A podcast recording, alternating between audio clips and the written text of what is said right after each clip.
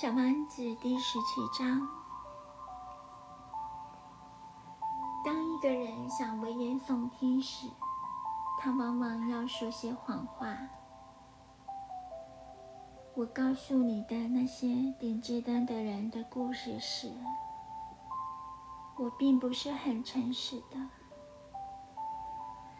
我可能给不认识我们地球的人一个错误的观念。人类在地球上所占的面积很小。假如繁殖在地球上的二十亿人口站在一起，靠得近一点，好像开会时一样，他们很容易站在一块长二十公里、宽二十公里的公共广场上。所有的人类。可以在太平洋里最小的一个岛屿上。当然了，大人们是不会相信你的这些话的。他们想象自己在有很大的地方，他们自以为像巴巴一样重要。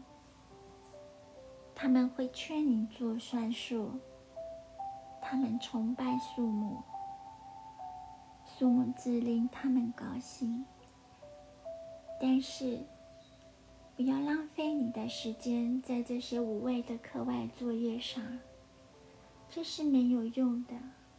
相信我好了。小丸子一掉到地上，就惊奇为什么看不见半个人。他生怕自己走错了地方。当他看到有月色光泽的一个指环在地上蠕动的时候，他脱口而出：“晚安，晚安。”那条蛇说：“你掉到哪个星球了？”小丸子问。“在地球上面，在非洲。”那条蛇回答他。啊，那么地球上没有人吗？这里是沙漠，沙漠上面没有人。地球是很大的。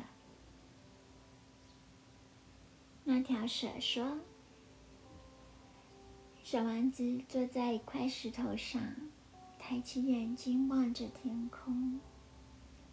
我自问，是不是星星在那里闪烁？”为的是有一天，每个人都找到他自己的。看看我的心，它刚好在我们的头上，但它是多么远啊！它是美的，那条蛇说：“你到这里来干什么？”我和一朵花过不去，小丸子说：“啊！”那条蛇啊了一声，然后彼此沉默了一会儿。终于，小丸子问道：“人们在哪里？在沙漠里有点寂寞。”人群中也是寂寞的，蛇说。小丸子凝视了那条蛇很久，终于，他对蛇说：“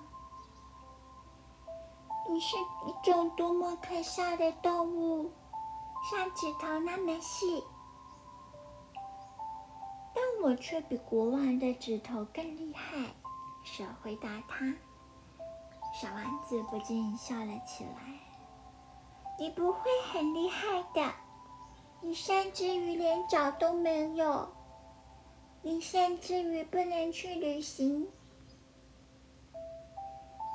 我能比一条船把你送得更远，蛇说。